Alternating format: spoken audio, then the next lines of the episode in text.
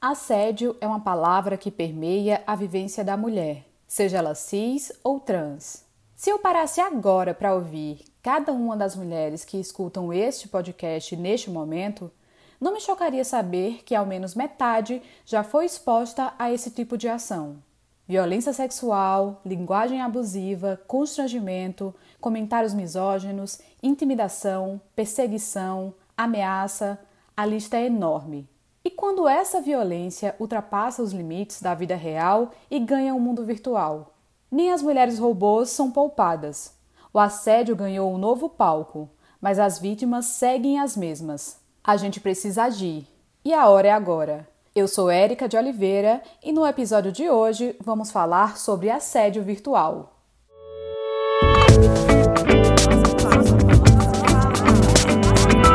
Nossa fala. Ser mulher é estar sujeita a sofrer assédio. No mundo virtual, isso não poderia ser diferente. Sim, porque o assédio pode ocorrer sem o toque ou olho no olho. Uma pesquisa realizada pela ONG Pleno International revelou que 77% das brasileiras já foram assediadas em um ambiente virtual. Esse número, inclusive, é maior do que a média global, que é de 58%. Mas não para por aí. O que mais chama a atenção nestes dados é que a maioria dessas meninas tem entre 12 e 15 anos. Dentre os tipos de assédio mais comuns está a linguagem abusiva e insultuosa, o body shaming, que é direcionado para o corpo da mulher, e o constrangimento proposital. Outros tipos de assédio, como violência sexual, comentários LGBTfóbicos, racistas ou perseguição e intimidação, também são relatados. Mas é aquele ditado: nada é tão ruim que não possa piorar.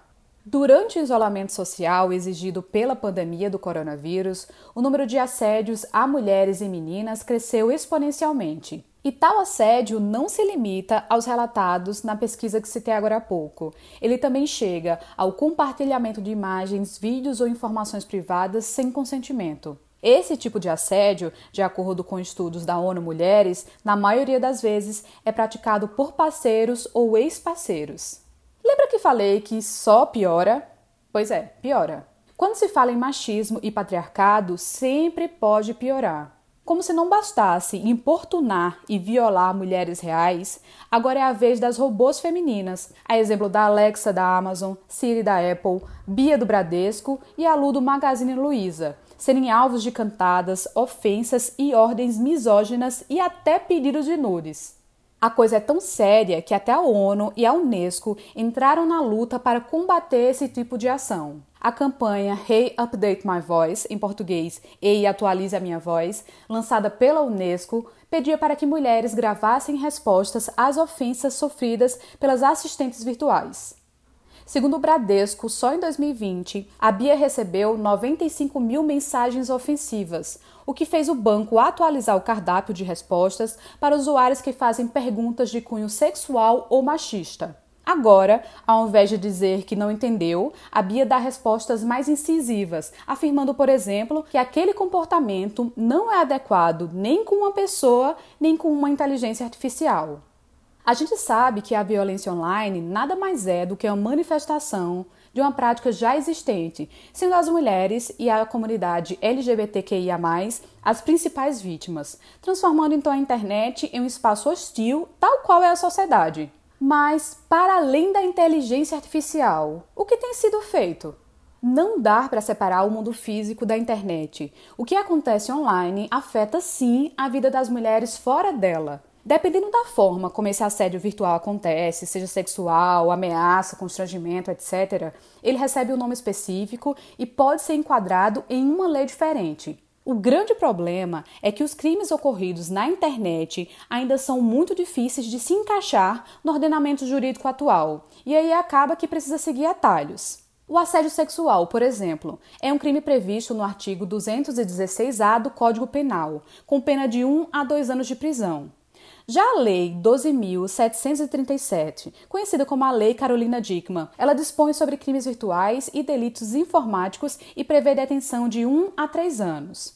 Porém, a legislação atual não prevê formalmente o assédio pela internet como crime e muitas vezes ainda temos que lidar com o despreparo das autoridades e o processo de culpabilização da vítima, que é praticamente padrão quando se trata de crimes cometidos contra mulheres. Então, pela regra geral, caso uma mulher se sinta violada nas redes sociais, será preciso enquadrar o assédio como injúria, um crime previsto no artigo 140 do Código Penal, que tem como pena de detenção 1 a 6 meses ou multa.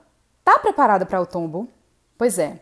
O problema é que, para entrar com pedido de danos morais por injúria, a vítima tem de ingressar com uma ação penal privada. A vítima vai até uma delegacia e faz um boletim pelo crime de injúria. Além de ser um crime leve, não é o Ministério Público que entra com a ação. Com isso, a vítima precisa contratar um advogado e pagar as custas do processo. Calma, eu vou ser mais clara. Além de ser assediada, você precisa pagar todos os custos do processo. E, caso a ação seja favorável a você, a pena é, repito, de apenas um a seis meses ou multa. Existem também medidas alternativas jurídicas. O ideal é que, caso você vivencie uma situação de assédio virtual, você procure o auxílio da Delegacia da Mulher ou de Crimes Cibernéticos da sua cidade. Eu deixo também a recomendação da Rede Feministas de Juristas, que é uma organização sem fins lucrativos que auxilia vítimas de violência de gênero.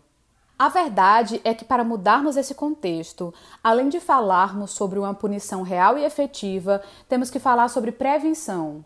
E a prevenção é a educação.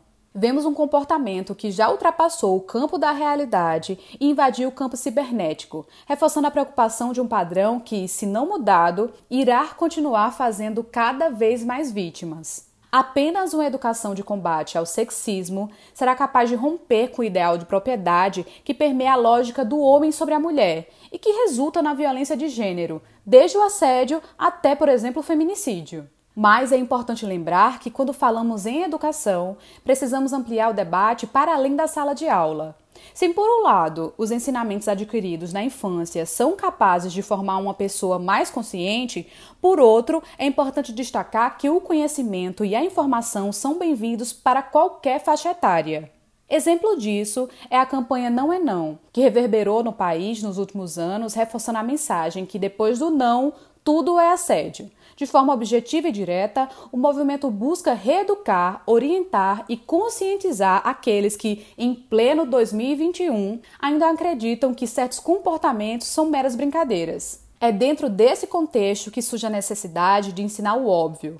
Toda e qualquer ação que tenha o objetivo de oprimir, ameaçar e intimidar é crime seja no mundo offline ou nas redes sociais, entre mulheres de carne e osso ou aquelas que não passam de robôs virtuais, o assédio é uma ferida social grave, mas que tem remédio. A cultura machista é sim uma das principais causas desse mal. E é por isso que a nossa reação, enquanto mulheres e vítimas, é uma importante ferramenta de transformação social. Aos poderes públicos e à sociedade como um todo, cabe desenvolver e praticar mecanismos de combate às violências de gênero, o que vai desde educar nossas crianças até punir de forma efetiva os assediadores. Para nós mulheres, fica a exaustiva, porém necessária missão de reagir. Exponha o que lhe incomoda. Denuncie o seu agressor. Não nos calemos nem para essa, nem para outras violências. Para enviar sugestões e conferir todas as novidades, fique de olho no nosso site e no nosso perfil no Instagram. Continue acompanhando os nossos conteúdos, nossas opiniões, nossa visão, nossa fala.